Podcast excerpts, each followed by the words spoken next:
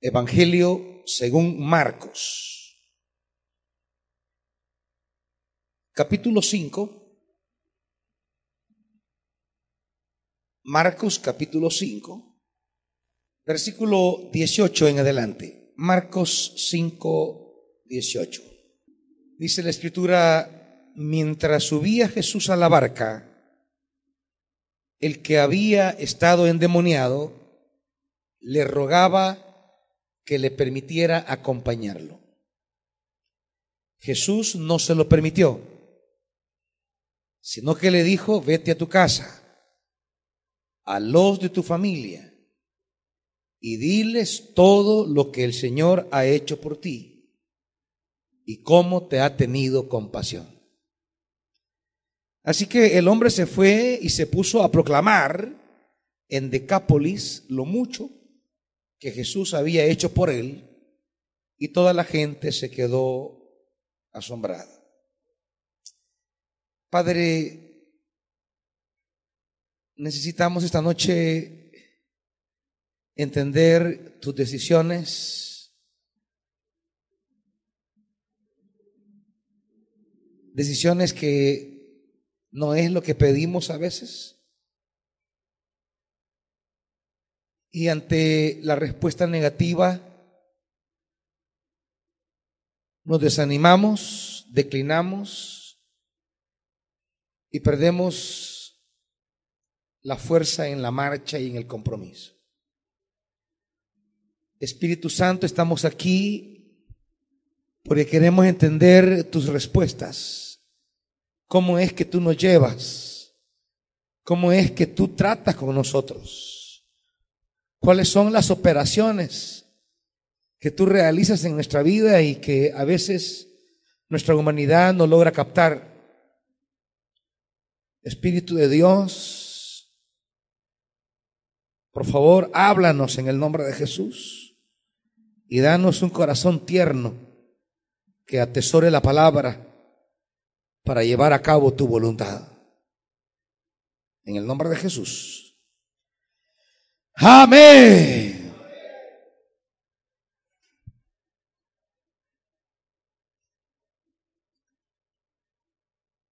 Una de las experiencias más difíciles de asimilar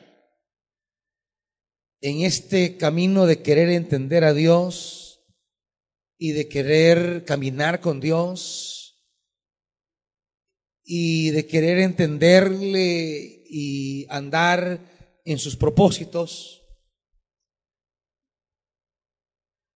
Una de las cosas más difíciles es entender la negatividad divina a súplicas que le hacemos. Cuando le solicitamos algo y Él no nos lo permite. Y entonces cuando le pedimos a Dios algo que creemos, desde nuestra perspectiva es necesario, es vital, que nos urge y que al rogarle y al suplicarle, prácticamente tenemos la convicción que Él nos dará una respuesta positiva, una respuesta favorable, aceptable. Pero resulta que a veces la respuesta de Dios es negativa.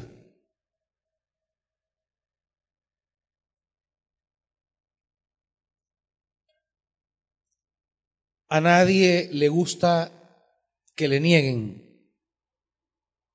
sus peticiones. Y la respuesta negativa a una petición siempre provoca resentimiento, incomodidad, algún sentido de rechazo. Nos sentimos despreciados, marginados. A nadie le gusta que le den un no por respuesta cuando has suplicado, has rogado, ha hecho una petición. Y el versículo 18 dice, le rogaba, lo cual señala una frecuencia. No fue una vez que se lo pidió. No fueron dos veces. No fueron tres veces. El hombre le rogaba una y otra vez a Jesús que le permitiera acompañarlo, que lo dejara estar con él. Es la traducción directa.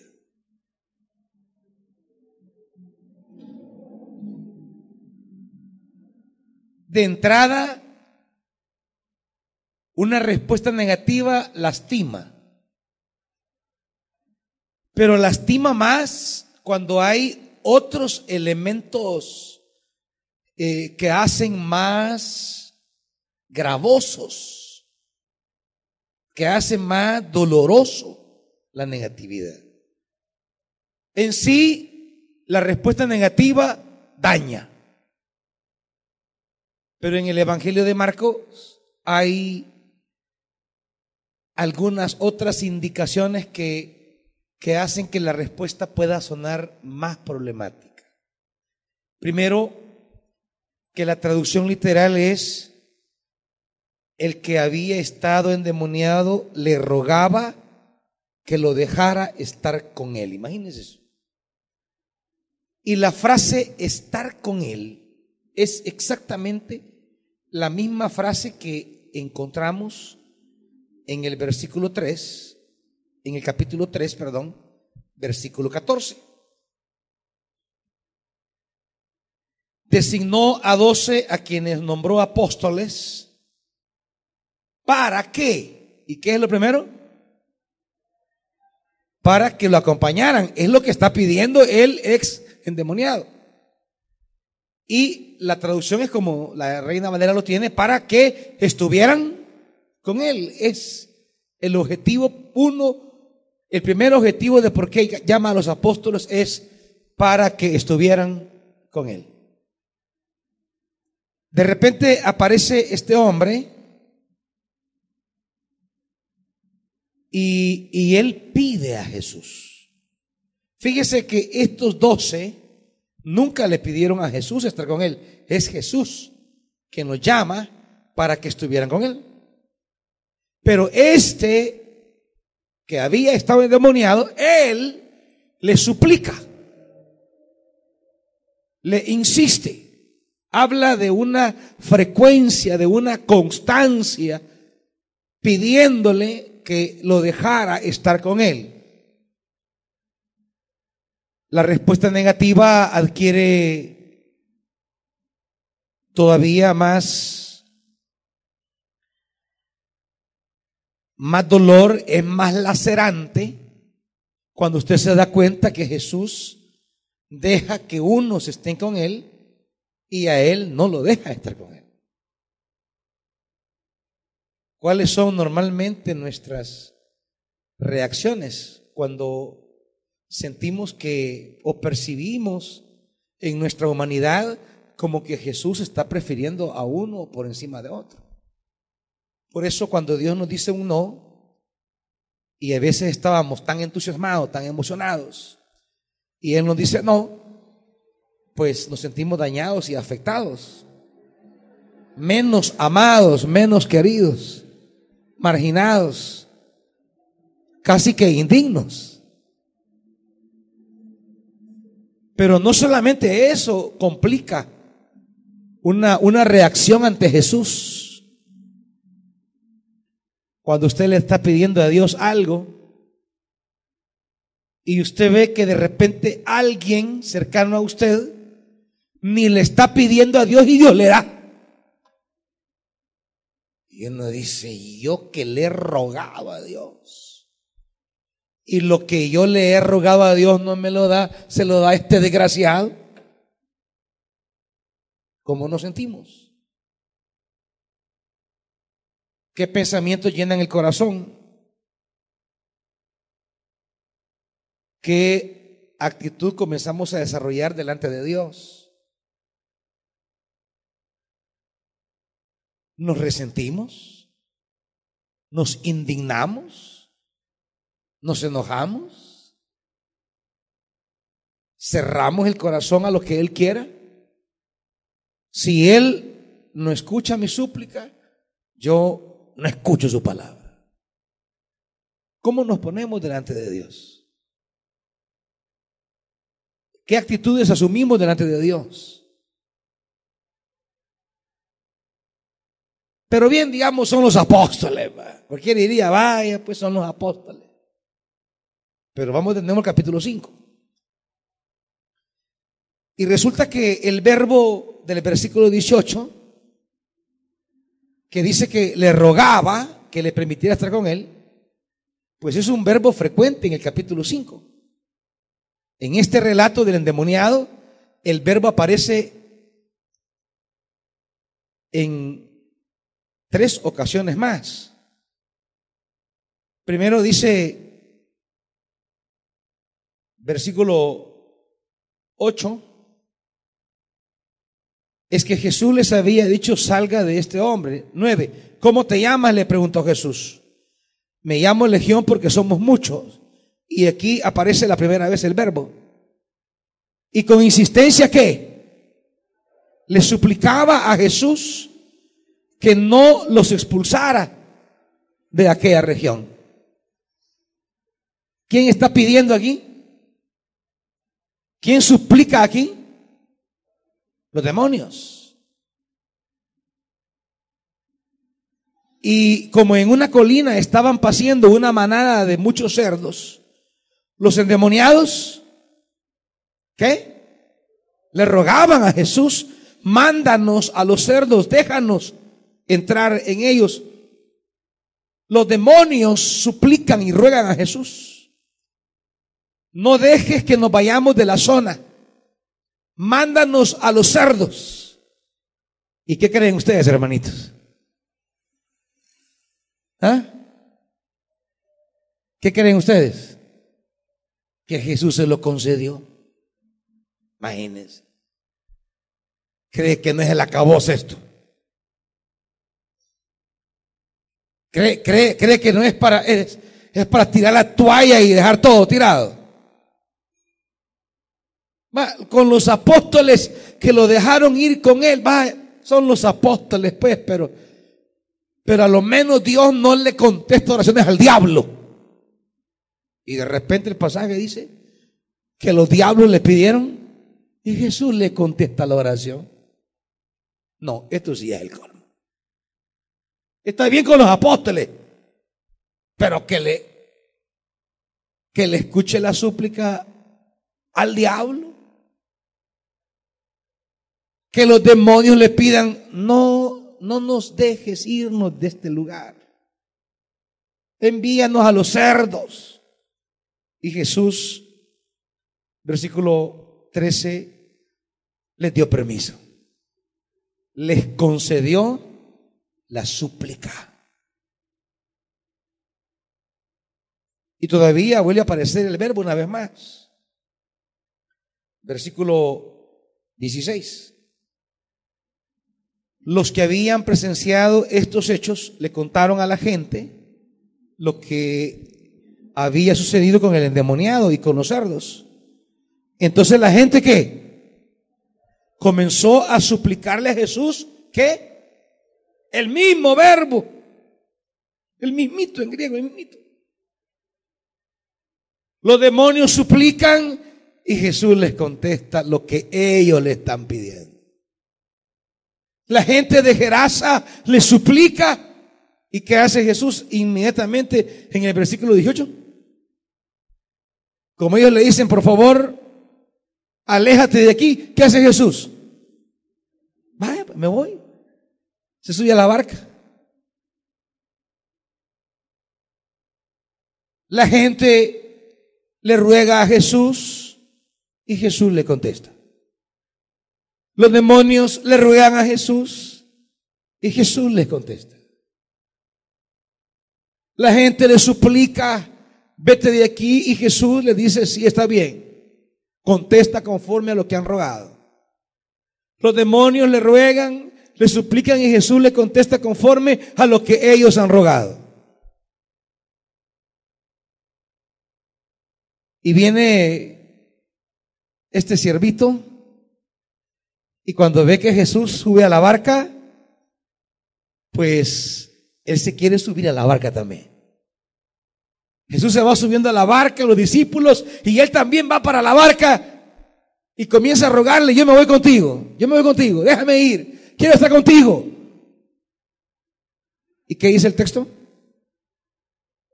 Y Jesús no se lo permitió. ¿Qué hacemos en nuestra espiritualidad? ¿Qué hacemos en nuestro servicio? ¿Qué hacemos en nuestro compromiso con Dios? Cuando nos sentimos bendecidos por Dios, alegres, y le hacemos una petición y le rogamos. Hemos visto que los apóstoles están con él, que los demonios le rogaron y él les contestó favorablemente, que la gente de Gerasa le suplicó y él contestó con lo que ellos le suplicaron. Y ahora vengo yo y, y le suplico, le ruego, no una vez, sino muchas veces. Y él me niega lo que le pido. ¿Qué hacemos, hermanitos? ¿Cómo entendemos que Dios le responde a otra gente y no me responde a mí. Que a veces a los malos reciben lo que yo he estado pidiendo durante mucho tiempo.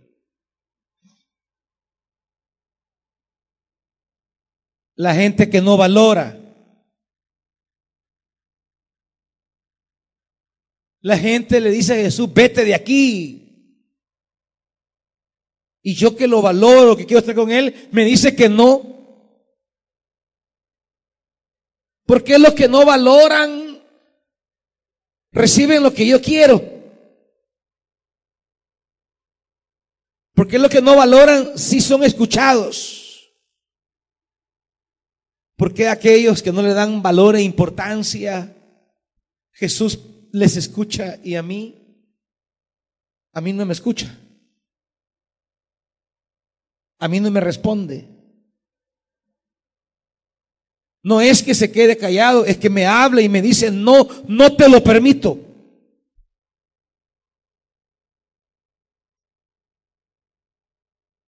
¿De qué se llena el corazón cuando Dios no me responde lo que le he estado pidiendo, hermanos?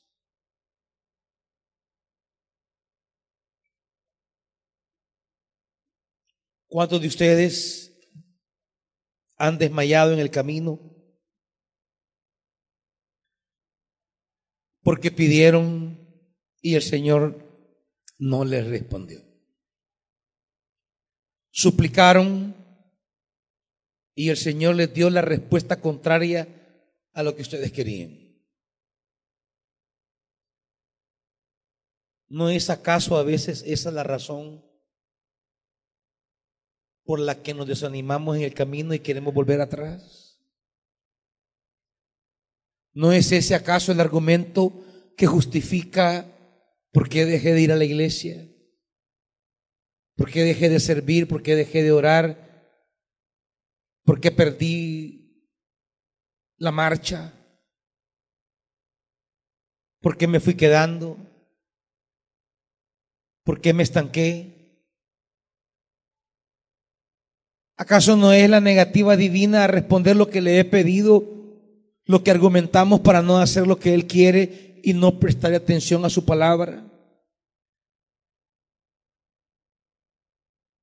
¿No es acaso la negativa divina a lo que yo le he suplicado, lo que va envenenando el corazón contra Dios y haciéndonos sentir respecto a Él sentimientos desagradables? Que por miedo a veces no se lo decimos, pero asumimos decisiones negativas y actitudes contraproducentes como el rechazo, el resentimiento, el descompromiso, la frialdad. No nos atrevemos a decirle lo que pensamos y lo que sentimos pero sí tomamos decisiones que sabemos van en contra de lo que Dios quiere. ¿Por qué? Porque estamos molestos. Porque esa respuesta nos desanimó.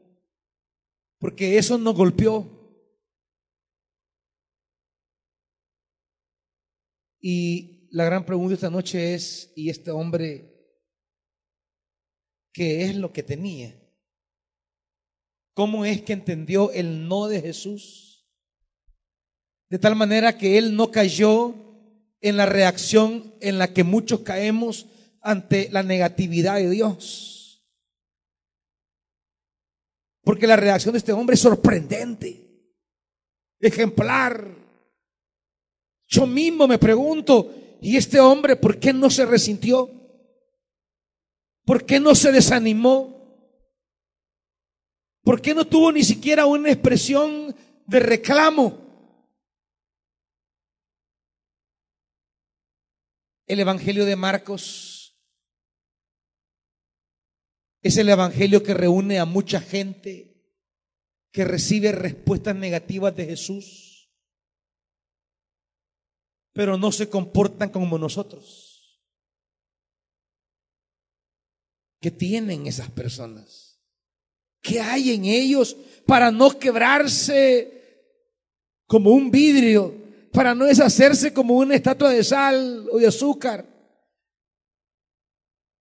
para no deshacerse como un cristiano de papel? ¿Qué tienen esos discípulos de Marcos? Que ante la contundente negatividad divina, ellos reafirman su adhesión a Jesús. Ante el aparente desprecio de Jesús, ellos reafirman su determinación por amarlo, por servirlo, por seguirlo. ¿Qué tienen ellos?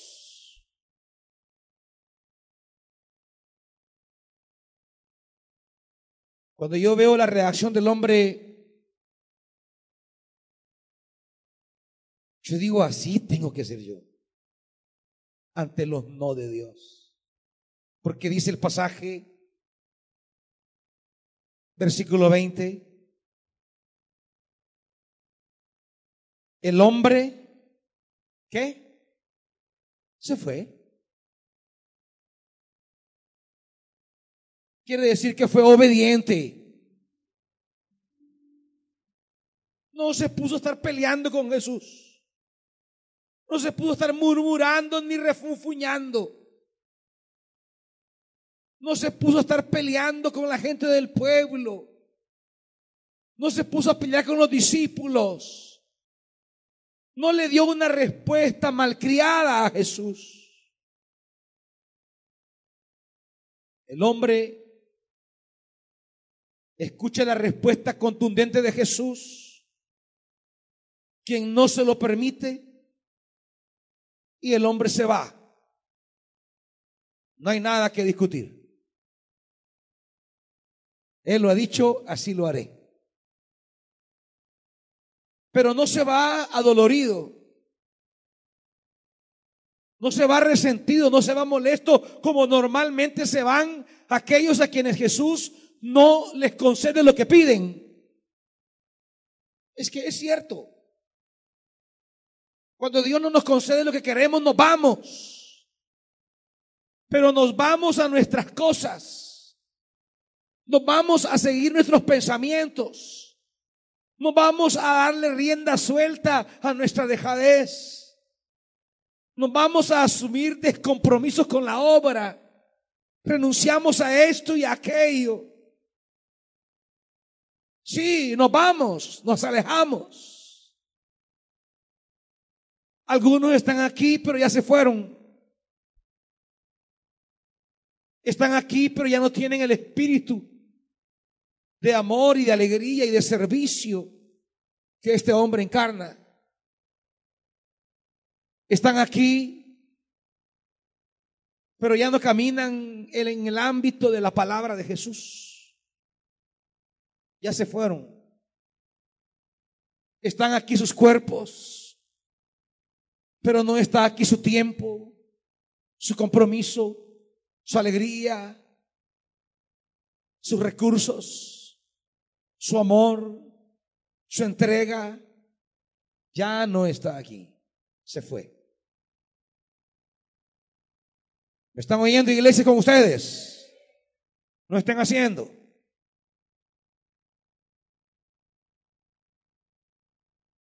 El hombre se fue. Pero no se fue como se van muchos.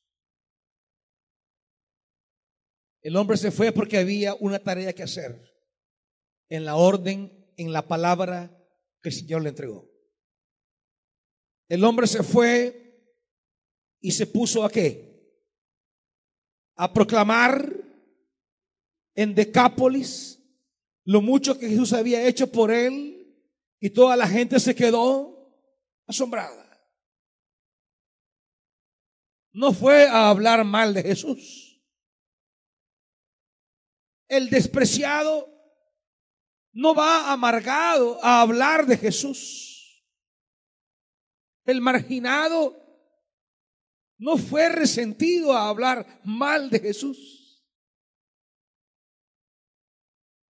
Aquel que observó cómo Jesús le concedía a los demonios su petición y le concedía a la gente que no valoraba a Jesús su petición y que vio cómo Jesús no le concedió a él su petición, ese hombre no se va amargado contra Jesús a andar hablando mal de Jesús. Él se va y se va a hablar las maravillas de Jesús. ¿Qué tiene este hombre? ¿Qué tiene este hombre? ¿Qué tiene este hombre que nos hace falta a nosotros para poder entender el no de Dios? A pesar de ver el sí de Dios en otras personas, yo veo el no de Dios a mi vida y lo asumo con alegría, con valentía, con compromiso, con obediencia. ¿Cómo asumir el no de Dios sin resentimientos? ¿Qué es lo que nos cura? ¿Qué es lo que previene una reacción negativa ante el no de Dios?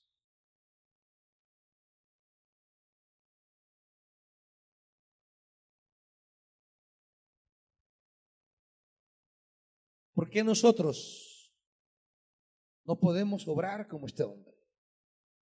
¿Y qué le pasó, hermanita? Es que yo tanto que le rogué a Dios y Dios a mí no me dio nunca un trabajo. Yo tanto que le pedí a Dios que no se fuera a morir y se murió. Un pariente, ¿verdad? Tanto que le rogué que no fuera a pasar esto y Dios no me escuchó. Y yo vi cómo otros que son unos diablos recibían lo que yo tanto le pedí a Dios. Y yo vi cómo. Y empezamos empezamos a, a hablar de Dios y a obrar en contra de Dios.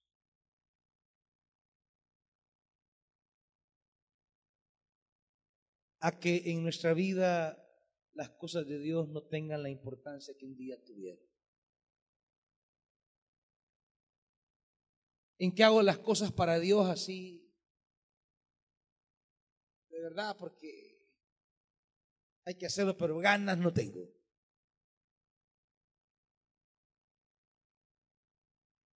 Una vez marginados por Dios, comenzamos a marginar las cosas de Dios en nuestra vida.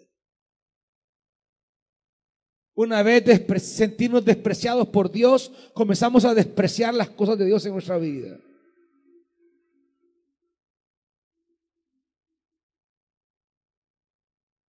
¿qué tiene este hombre? Porque yo sí quiero lo que este hombre tiene.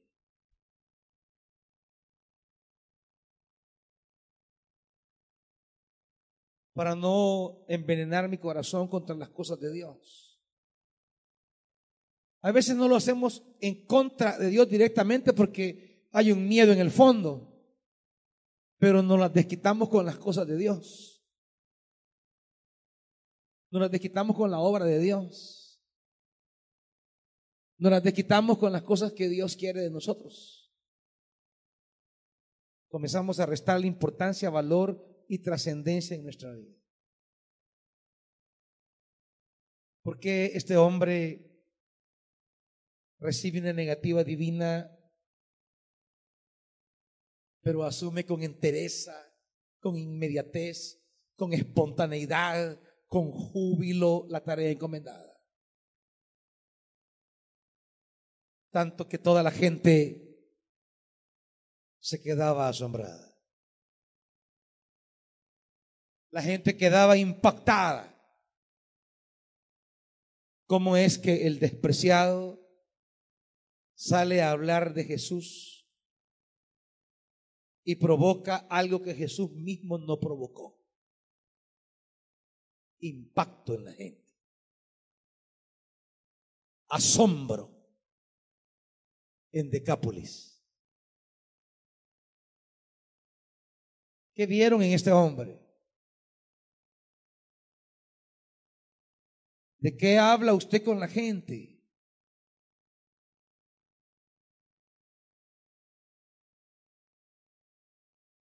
¿Están entendiendo, hermanitos? Lo que este hombre tenía está señalado por Jesús en el versículo 19. Porque cuando Jesús te da un no, siempre te da una palabra, siempre. Pero a veces el no de Jesús es tan fuerte que no escuchamos la palabra que me da. A veces el no de Jesús es tan lacerante e hiriente que ya no escuchamos la palabra que le acompaña al no. Vete a tu casa a los de tu familia y diles que todo lo que el Señor ha hecho por ti, primero. Primero. Todo. Ojo con esa palabra. Todo. Hay un todo y hay una cosa. Él pidió una cosa, déjame estar contigo. Una petición. Pero esa única petición contrasta con todo lo que Dios ha hecho. Y a veces nosotros entramos en esos estados depresivos y de desánimos porque le damos más valor a la una petición rechazada y olvidamos todo lo que Dios ha hecho. La primera cura entonces para que usted no caiga en esos estados de amargura y resentimiento contra Dios es que no ponga su atención en la única cosa que Dios no le permite, sino que tenga memoria de todo lo que Dios ha hecho en su vida. No sean olvidadizos. No sean caprichosos.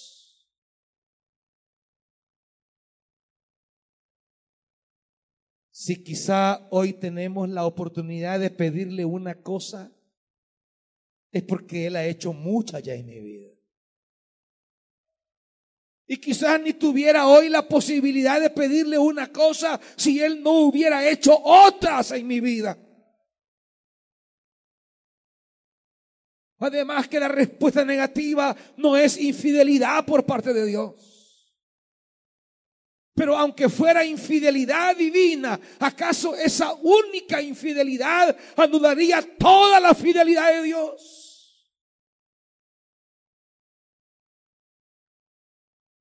Si acaso fuera una infidelidad. si hubiese una infidelidad de Dios, ¿acaso esta anularía las muchas fidelidades de Dios a nuestra vida?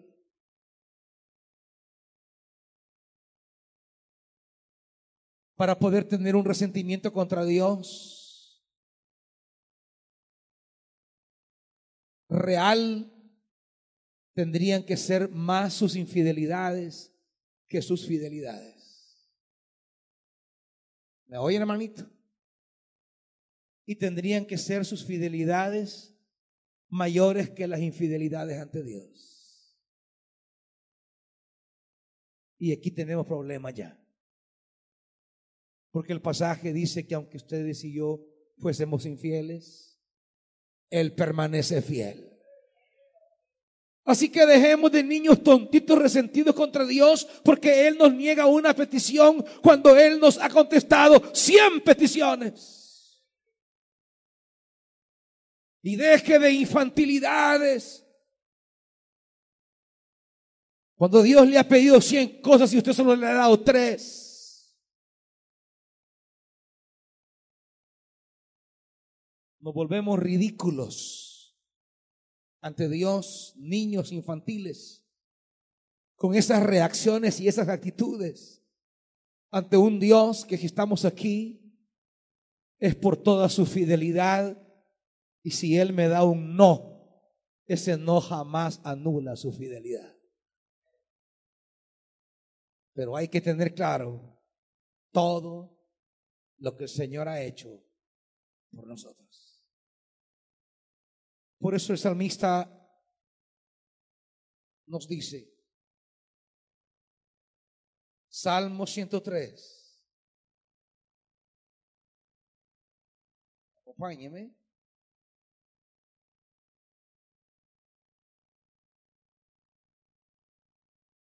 Un salmo maravilloso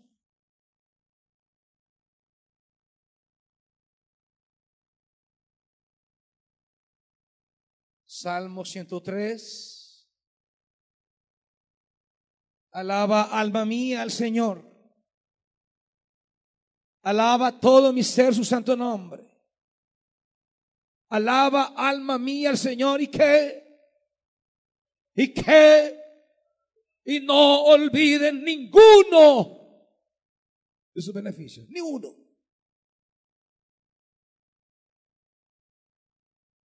Nuestra corta memoria o nuestra pérdida de memoria explica las reacciones infantiles ante el Dios que nos ha traído aquí por la multitud de sus beneficios. Él perdona todos tus pecados. Solo con esto estamos fritos, hermanito con solo no olvidar cómo Él perdona nuestros pecados. Con solo esto, aunque no me dé lo material que le estoy pidiendo, ya tengo suficiente razón para amarlo, servirlo y seguirlo donde Él me diga. Porque Él perdona nuestros pecados. Suficiente motivo para ir por la vida firmes y alegres con Dios, haciendo lo que Él quiere, aunque no me conceda lo que yo le estoy pidiendo. Es que necesitamos valorar los actos misericordiosos de Dios por encima de nuestros gustos, deseos, peticiones o caprichos. Tenemos que poner la bondad divina por encima de aquellas cosas que a veces anhelamos en la vida y a veces no llegan. Pero yo debo estar alegre con mi Dios. Porque yo no pudiera estar pidiendo algo delante de Él si Él no me hubiera perdonado mis pecados. Porque saber hace cuánto tiempo ya mis pecados me hubieran matado.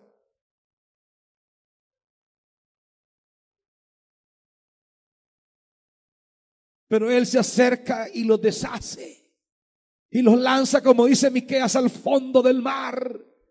y no vuelve a acordarse de ellos. Él no se acuerda de mis ofensas. En la nueva alianza Él no me está recriminando nada. Y no me olvidaré y no me acordaré más de sus pecados, dice Jeremías 33. El Padre de Jesús, nuestro Dios, no es un Dios que se está acordando, ni recriminando, ni señalando. El Dios de Jesús no se acerca a nosotros para estarnos piqueteando ahí. ¿Te acordás cuando? Así como los bichos. Mira, dame un dulce. No, yo no. ¿Te acordás cuando yo te di un bombón? ¿Te acordás que te di una galleta? ¿Te acordás que ya, te voy ya no te voy a dar nada? No, Dios no es así. Dios no es un bicho que te va a comenzar a sacar las cosas que te perdonó. Él te perdona y no vuelve a acordarse, borra cassette.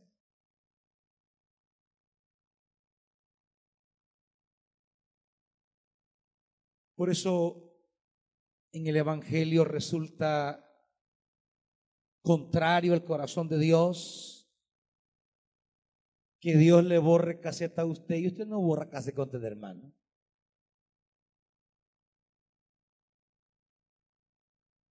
Que Dios le perdone a usted y usted gran socado con su hermano. Ni Dios se pone tan socado como usted, hermanito. Ni Dios se pone tan socada como usted, hermanita. No, es que yo necesito que me pida perdón.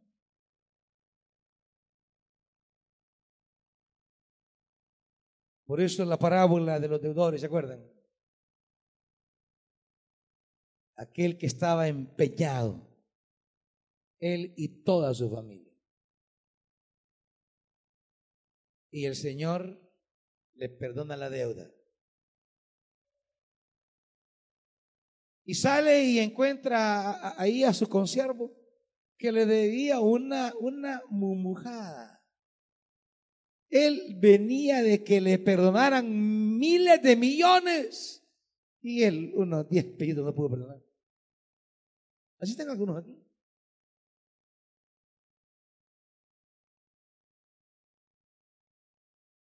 Y ya conocen el fin trágico del perdonado que no pudo perdonar.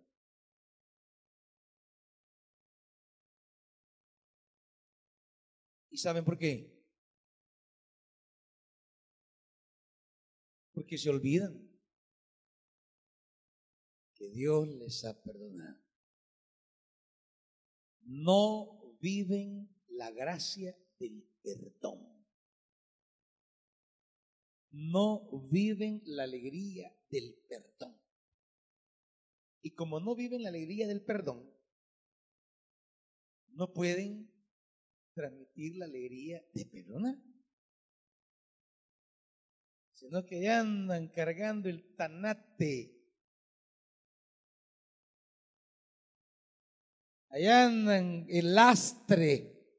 Ahí andan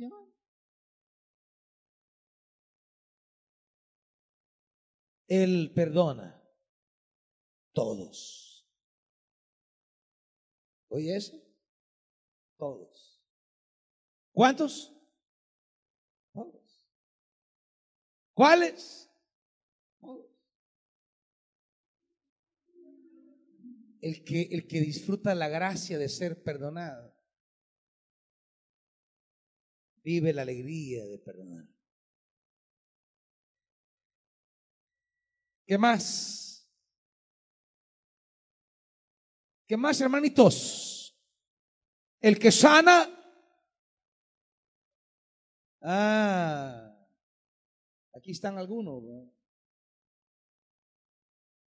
Ya se les olvidó, estaban tirados con COVID en la cama.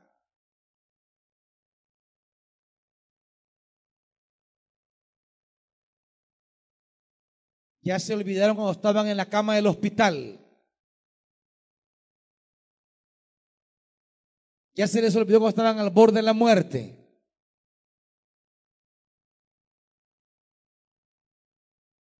Ya se les olvidó las acciones sanadoras de Dios en su vida. ¿Cuántas veces el Señor te ha librado de la muerte? ¿Cuántas veces Dios ha intervenido para que tu vida continúe en esta tierra? Eso es lo que Jesús le dice al hombre.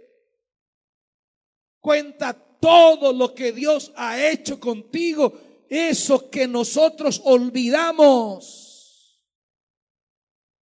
Nos olvidamos. Y por eso a la hora de un no de Dios, ay, nos hacemos los grandes resentidos, los grandes ofendidos.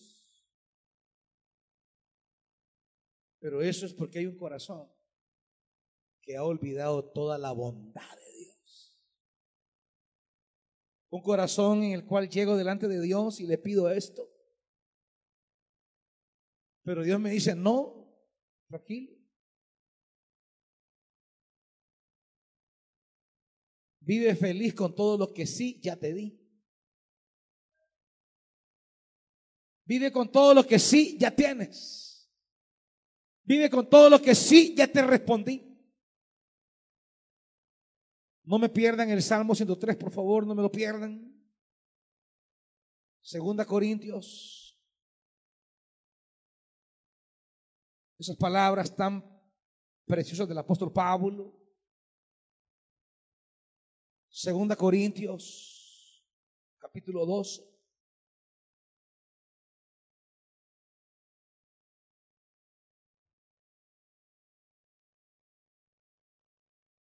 Esta es la mentalidad de un hombre que aprende a entender el no de Dios.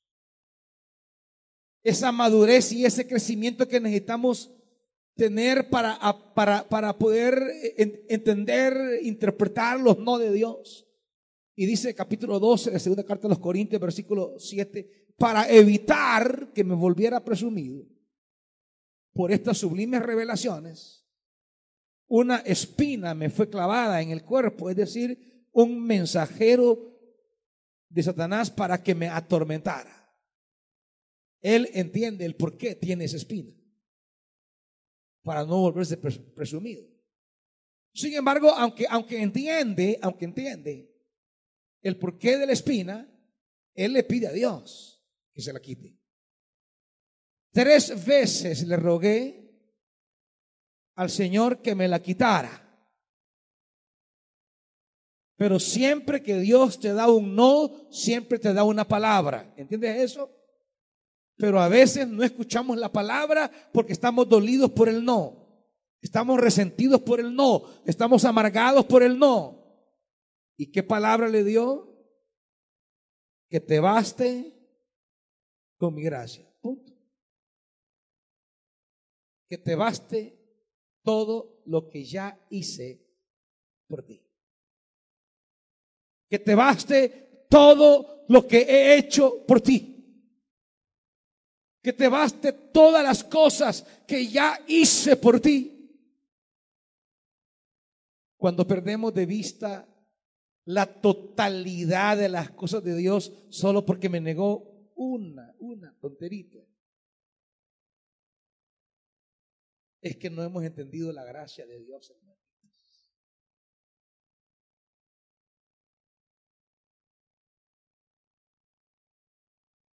Quizá muchos de ustedes creen que todo lo que tienen es por ustedes, que han llegado hasta aquí solo por ustedes. Deberíamos de revisar nuestra vida para descubrir toda la gracia de Dios que ha quedado marcando nuestra vida a lo largo de los años. En cada año de nuestra vida hay acciones de la gracia de Dios que nos han hecho llegar hasta aquí. Desde el vientre de nuestra madre, Dios ha puesto su mano buena y generosa para traernos hasta aquí. pero ya olvidaron. Un no de Dios anuló toda su misericordia.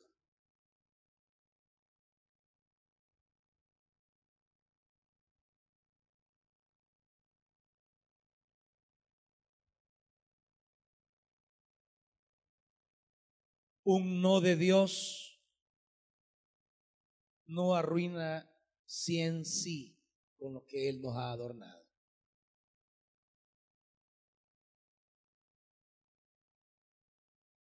Hace falta un poco de memoria, hermanitos. Y lo que le dice el autor, alaba, alma mía, al Señor, por todos sus beneficios. Volvamos al Salmo 103 y veamos los beneficios. Aparte de sanar las dolencias. Versículo 4, ¿qué? Él rescata tu vida de sepulcro. ¿Cuántos ya estaríamos en el sepulcro? Dígame.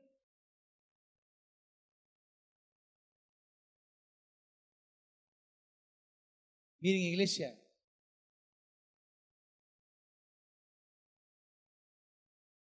ustedes que no ven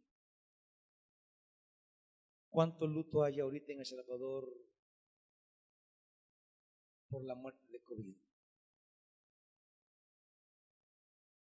Gente tan trabajadora, pastores muy buenos, médicos muy comprometidos, muriendo. Y usted aquí está.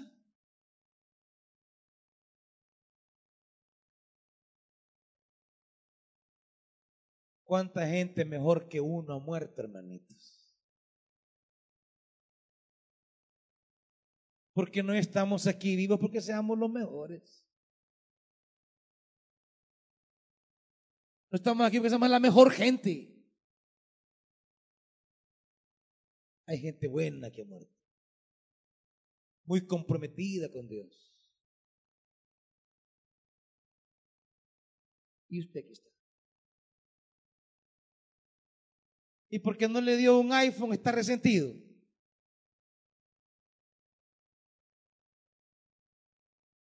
¿Y por qué no le dio el par de zapatos que quería? Está dolorido.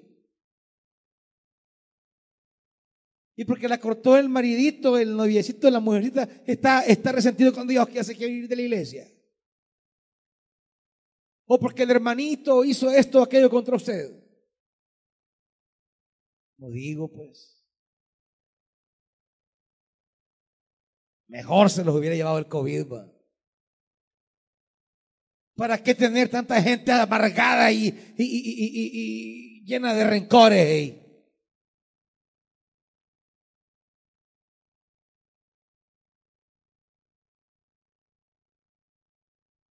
Si hemos quedado vivos, que valga la pena, iglesia. Si la bondad de Dios nos ha sacado del sepulcro, que valga la pena.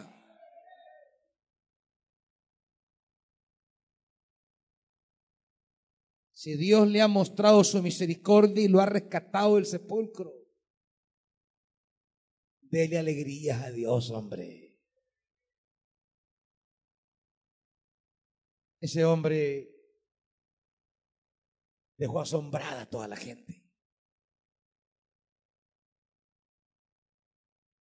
Porque él fue a hablar todo lo que Dios había hecho con él. No fue a hablar lo que Dios no le había dado. No fue a hablar lo que Dios no le había permitido. No fue a hablar lo que Dios le negó. Fue a hablar todo lo que Dios le dio fue hablar todo lo que Dios hizo.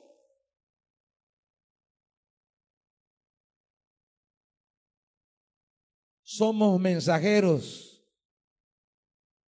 de malas noticias y no de buenas nuevas.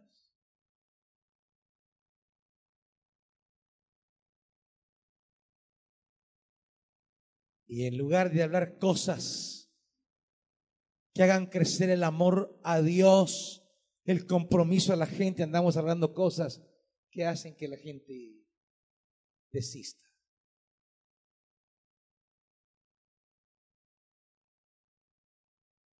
No, no somos como ese hombre. Y necesitamos gente así. El reino necesita gente así. Si Dios te dejó después de esta pandemia, hermanito, valoralo. Dale valor a lo que Dios ha hecho por ti. Una de las gracias con las que Dios nos ha bendecido en Betania es que a año y medio de la pandemia no ha muerto nadie de COVID en esta iglesia. Tal como Dios nos los dijo hace un año. Cuando me levantó a mí de esa cama. Y Él lo ha cumplido. Han habido muchos de ustedes que al igual que la pastora y yo estuvimos templados pero Él nos rescató. Y aquí estamos. ¿Y usted cree que nos rescató para que usted siga de amargado? De resentido. ¿Cree que Dios lo rescató para que ande envenenando a otros? ¿Cree que Dios lo rescató para que aparte a otros de camino? Lo rescató para que anuncie sus maravillas. Todo lo que Dios ha hecho con usted, lo rescató porque Dios quiere que usted haga las cosas que Él no puede hacer. Jesús ya no podía seguir en ese lugar. Lo estaban echando. Pero no podían echar a uno de ellos. Así que le dijo, tú te quedarás. Y tú no le vas a contar que yo no te permití caminar conmigo. Tú no le vas a contar que no te dejé subir a la barca. Tú no le vas a contar que no contesté tu ruego. Tú le vas a contar todo lo que Dios ha hecho por ti. ¿Y tú qué cuentas, hermanito? ¿Qué cuentas? ¿De la abundancia del corazón? Hable los hijos. ¿Qué cuentas? ¿De qué hablas?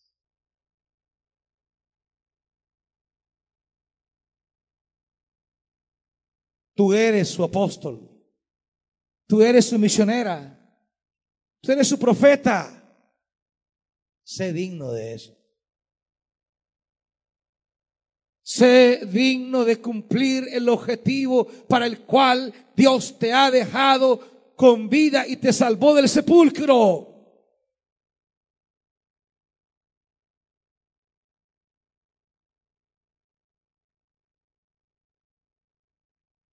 Asume con fidelidad y dignidad, que sigamos caminando entre los vivos, hermanitos. La muerte de muchos pastores conocidos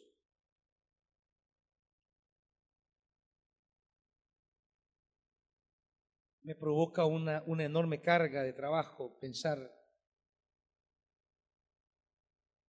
que hay que llenar, hay que cubrir ese trabajo que, que ya no seguirán haciendo algunos compañeros en la obra de Dios.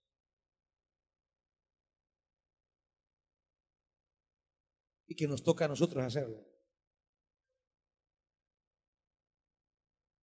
O sea que en lugar de andar con tonteras de niños, mejor parémonos como hombres de Dios, como mujeres de Dios a asumir con dignidad la tarea que Él nos ha encomendado, iglesia. y dejemos ya de bobadas y tonterías infantiles. Párese como varón, párese como mujer, párese como siervo, párese como sierva. Deje de niñerías estúpidas. Deja de niñeces tontas. Ay, es que me ofendieron. Y necesito que me pidan perdón. No, hombre. Mejor te hubieras ido en la pandemia aún.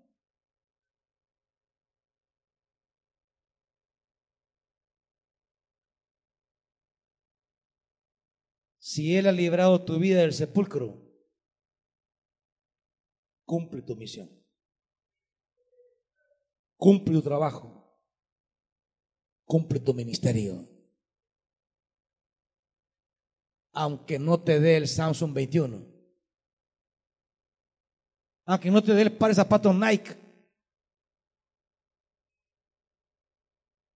Aunque no te dé lo que le estás suplicando. Él ya te dio cosas mejores. Cosas más valiosas cosas más grandes, cosas más trascendentales. Él ya te la dio. Concentra tu corazón en lo que Dios ya te dio. Él te cubre de amor y compasión. Él colma de bienes tu vida y te rejuvenece como las águilas. Todo lo que Dios hace. Toda la bondad de Dios. Dice más adelante un salmo muy precioso. Me encanta este salmo. Salmo 107, veámoslo rápido.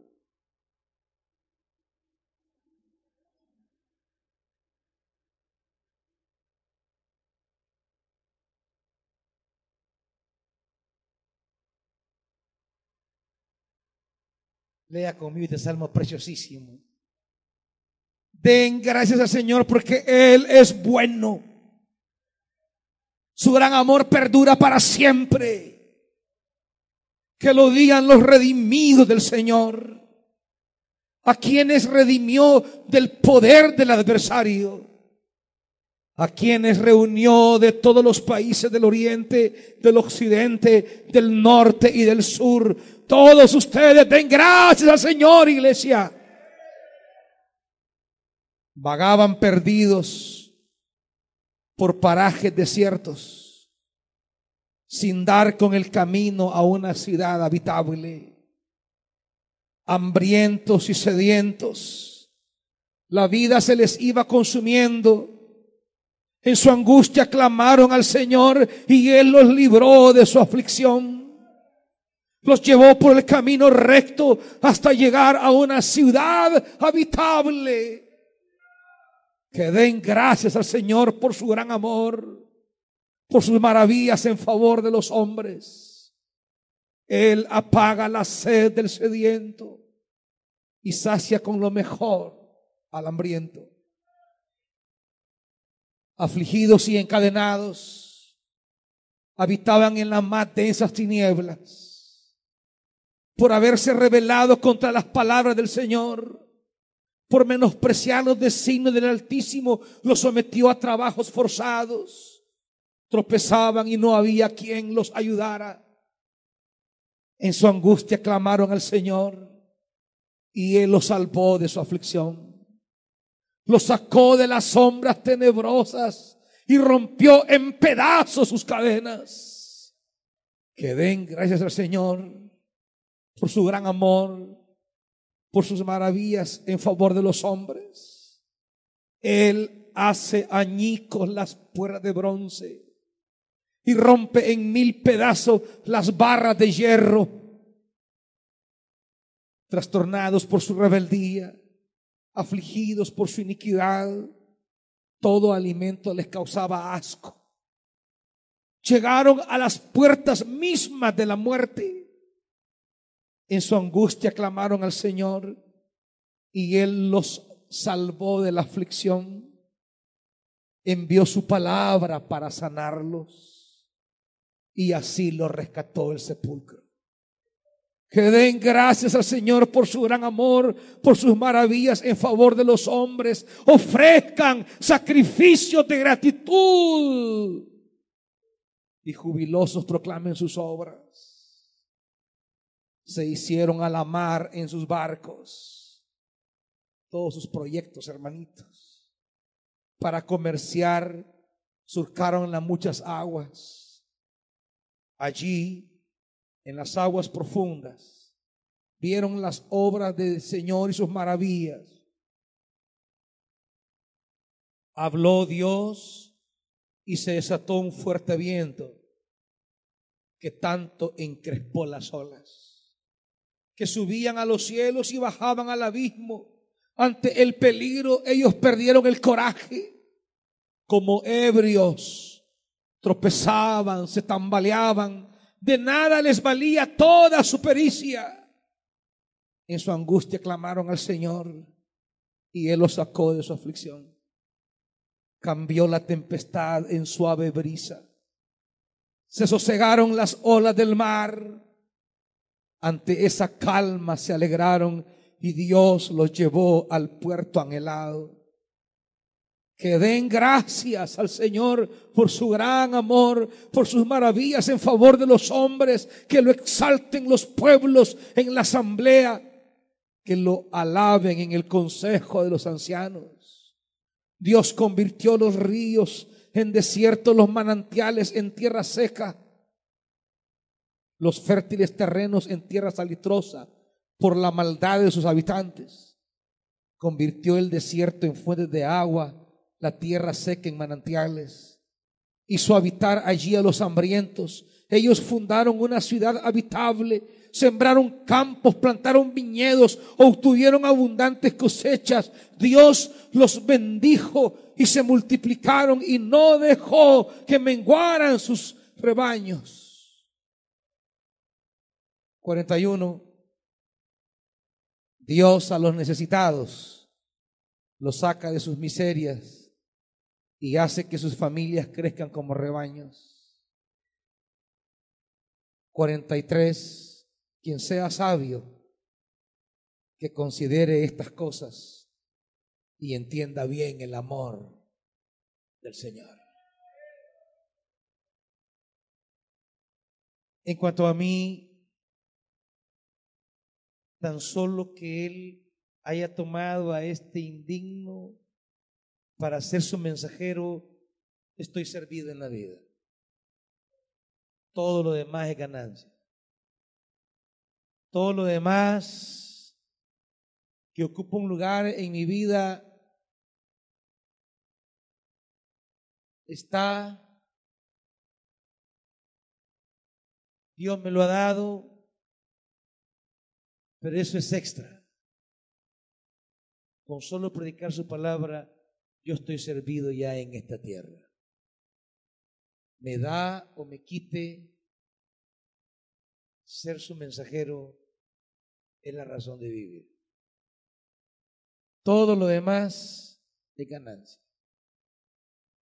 Todo lo demás son adornos de esa primera gracia. Si todas las alegrías con las que me ha adornado un día me las quita, sigo teniendo la alegría más importante, predicar su palabra. ¿Y usted? ¿Cuál es su mayor alegría? ¿Cuál es su mayor razón de existir en la tierra?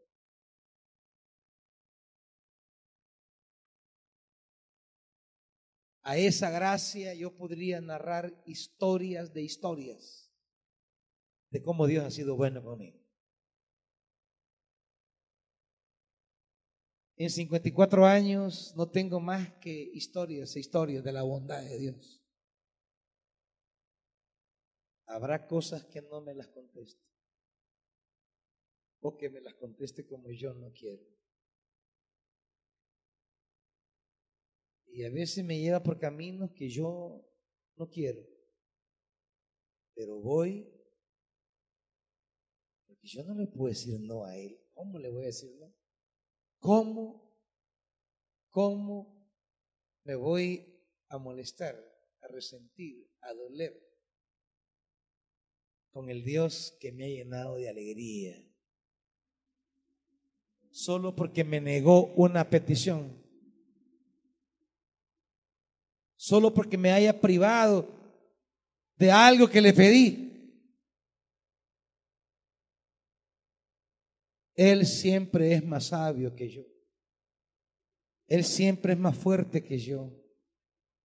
Y Él conoce cosas que yo no sé. Y con lo que me ha dado, más que suficiente. Me ha dado cosas que nunca le pedí. Me ha dado cosas que nunca imaginé. Me ha llenado de cosas por las que nunca trabajé. Su gracia ha sido ahí. ¿Cuántas cosas desde su niñez Dios te ha dado, iglesia? Y por un no de Dios te vas a resentir.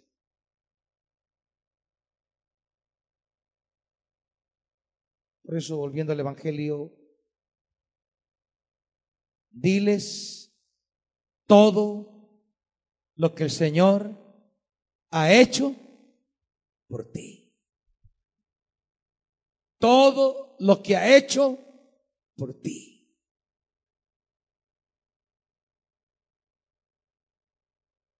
Lo que pasa es que muchos de nosotros vamos en la vida creyendo que las cosas que tenemos es por nosotros. La autosuficiencia, la autodependencia, el creer que soy fruto únicamente de mi mano. No, iglesia, estamos aquí por el Señor. De principio a fin, Él es el alfa y el omega. Estamos por Él. Pero también le dice algo más Jesús. Y diles cómo te ha tenido compasión. Lo que ha hecho y cómo te ha tenido compasión. ¿Saben qué pasa con algunos aquí? Que les olvida la compasión del Señor. Se les olvida la compasión Incapaces de agradecer incapaces de tener compasión.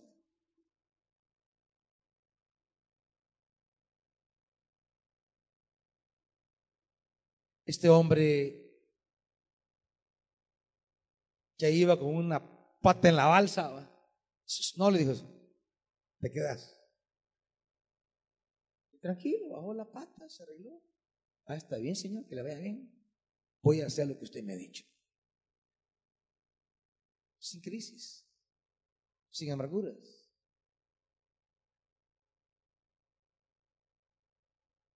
¿Dónde hubiera estado si el Señor no le hubiera tenido compasión? La historia nos la dice, versículo 3.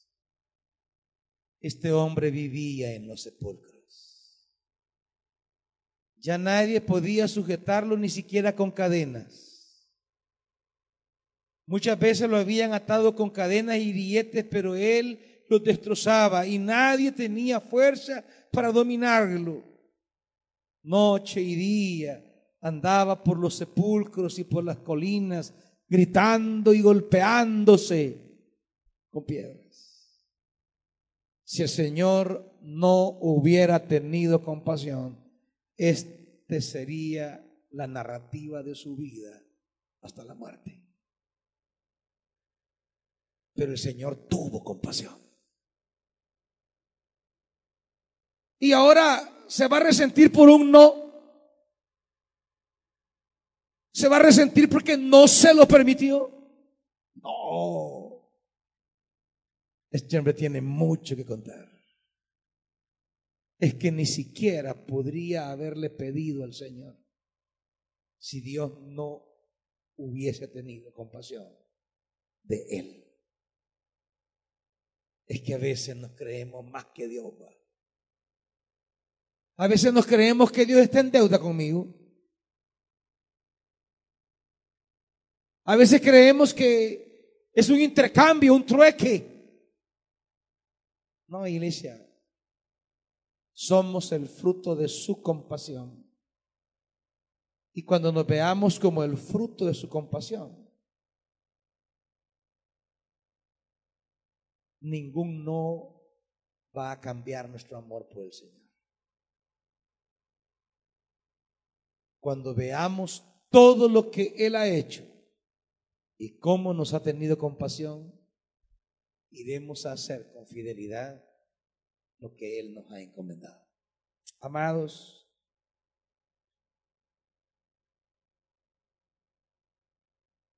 no sé cuántas peticiones ha puesto delante de Dios, a cuántas te dirá que sí, a cuántas te dirá que no. Pero el Salmo nos recordaba, quien sea sabio, considere estas cosas y entienda bien el gran amor del Señor. Todo lo que Dios te responda es por su amor, todo. A veces lo entenderemos, a veces no. Por eso dice, entienda bien. Y dice el profeta, aquí cierro con esto.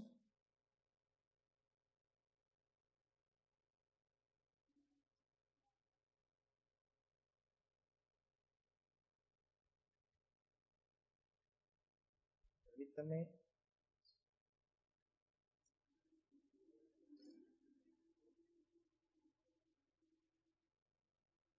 dice el profeta Oseas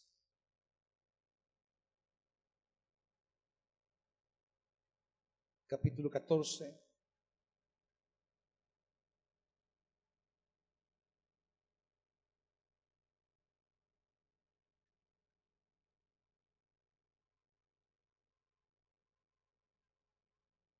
Versículo 5. Yo seré para Israel como el rocío, lo haré florecer como el lirio. Hundirá sus raíces como cedro del Líbano. Sus vástagos crecerán y tendrán el esplendor del olivo y la fragancia del cedro del Líbano. Volverán a habitar bajo mi sombra y crecerán como el trigo. Echarán renuevos como la vid y serán tan famosos como el vino del Líbano. Efraín ¿Yo qué tengo que ver con las imágenes?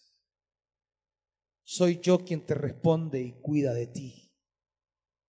Soy como un pino siempre verde, tu fruto procede de mí. El que es sabio entiende estas cosas. El que es inteligente las comprende. Ciertamente son rectos los caminos del Señor, en ellos caminarán los justos mientras que allí tropiezan los rebeldes.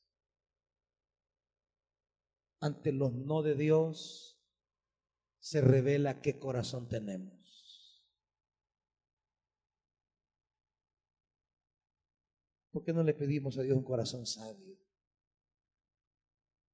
Un corazón como el de Jesús, que está allí sudando grande cuto de sangre y le dice, Padre, por mí que no pase esto. Pero que se haga tu voluntad, no la mía. Yo te pido que no. Y pum, Dios le dice, pues sí. ¿Y retrocedió? No. Por eso Él lo levantó entre los muertos. Si tú quieres que Dios te resucite, Tienes que tener el corazón de Jesús, de entender los no de Dios. Si quieres que Dios te levante desde el sepulcro, tienes que pedirle a Dios entender sus caminos, el porqué de sus respuestas. Esta noche, hermanitos, si Dios no te ha respondido como tú quieres. ¿Por qué no vienes a decirle, Señor, yo quiero entenderte? Quiero comprenderte. Y yo quiero ser como Jesús hasta el final, independientemente de lo que tú me respondas. No quiero ser un rebelde que marca mi respuesta a ti según lo que tú me respondes a mí. Yo quiero seguirte siempre. Yo quiero estar contigo siempre. ¿Por qué no viene delante de Dios y le pide la sabiduría, la comprensión? Y sabe qué hará Dios cuando usted tome la actitud que hubo en Cristo Jesús. Él volverá en usted y lo va a resucitar, lo va a levantar. Así que cualquiera que desee que el Espíritu Santo le dé de su luz, venga inmediatamente, vamos a orar. Si quiere comprender los no de Dios, esas respuestas distantes, evasivas, lejanas, negativas, Venga delante del Señor. Su Santo Espíritu está aquí para derramar sabiduría y discernimiento.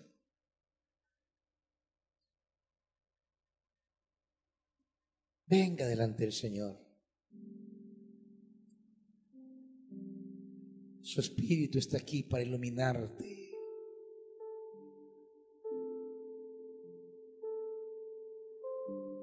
Entender, entender los movimientos divinos, las operaciones de Dios, por dónde camina el Espíritu, por dónde te lleva Dios.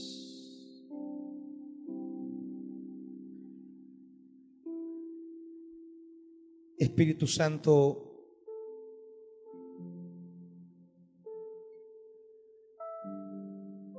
queremos entender.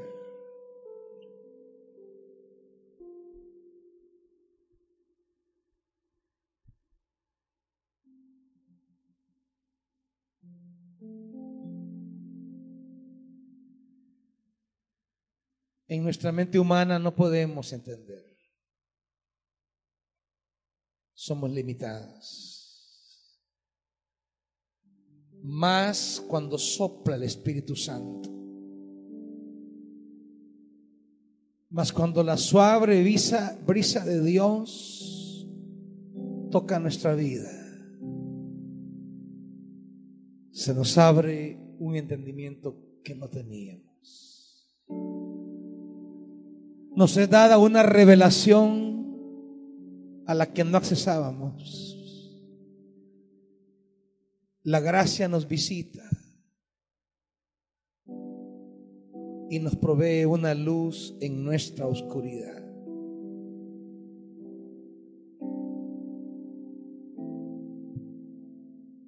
Dile al Señor, aquí estoy. Yo quiero entender.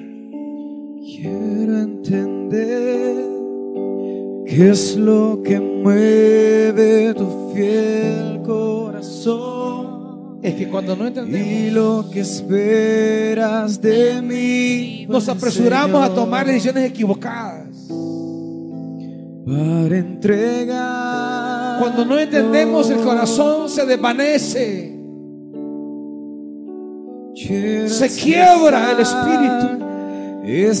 se debilitan nuestras rodillas en el camino y la canción que te hará sonreír. Por eso venimos esta noche a Dios.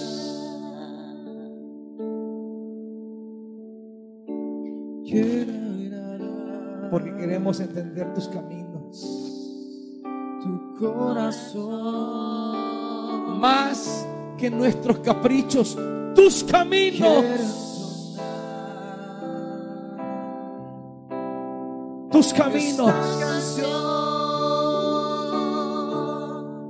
Déjanos empezar de Tus nuevo caminos, Espíritu Santo. y descubrir tu corazón. Como ese hombre que entendió a Jesús.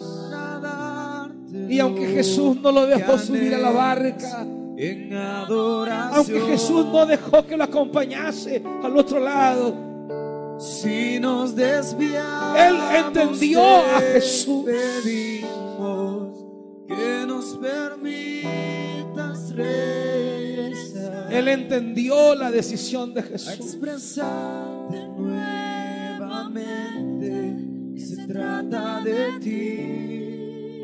Y se baja de la barca y va a anunciar las maravillas. Todo lo que Dios había hecho por él.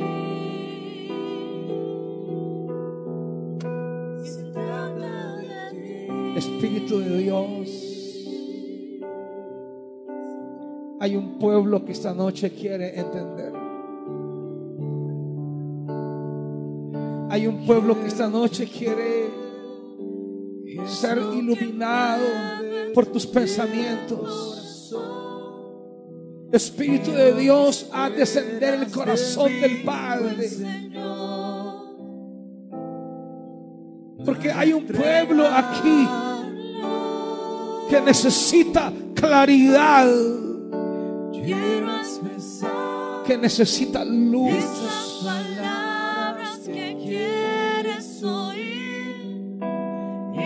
que no quiere ir a la deriva de la vida, apresurándose a tomar decisiones que arruinen su marcha y su descendencia.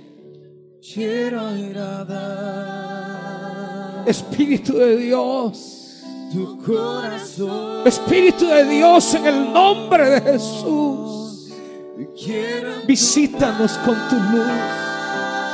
Visítanos. esta canción. Sí.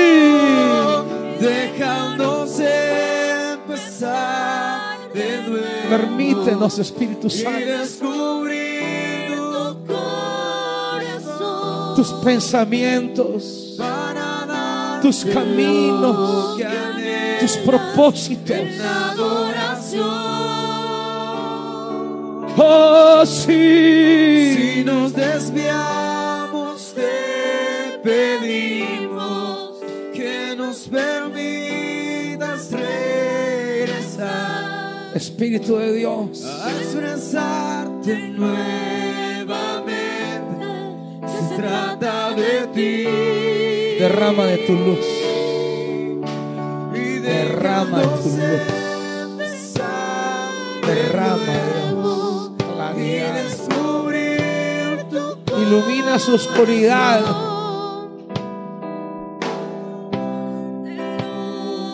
Oh, Espíritu Santo. Llena tu pueblo esta noche. Si nos desviamos, Llena, Espíritu Santo. pedimos Llena, Espíritu Santo.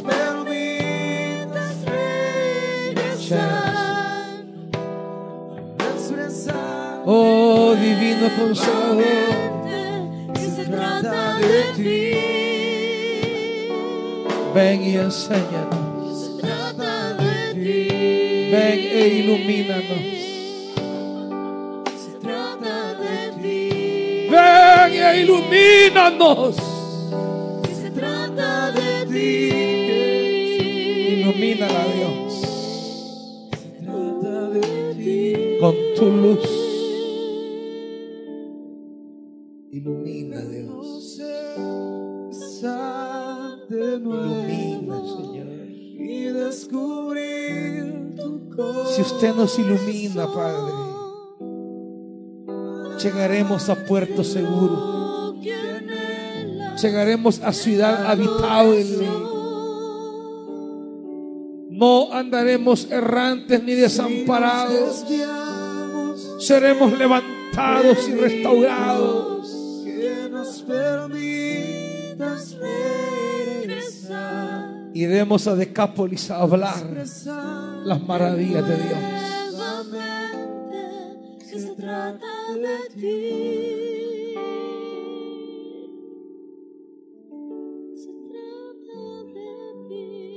Espíritu de Dios. Llénenos de la misericordia de Dios esta noche. Espíritu de Dios, el manto de compasión del Padre, derrámelo sobre nosotros.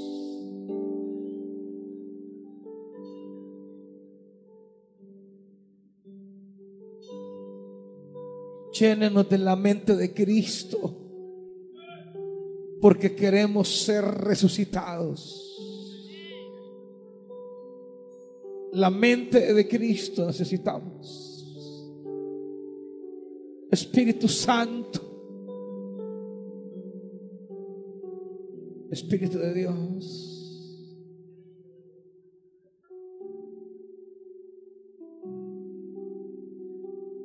Espíritu de Dios, visita tu pueblo, Señor. Aquel que está en la más densa tiniebla, alúmbrale.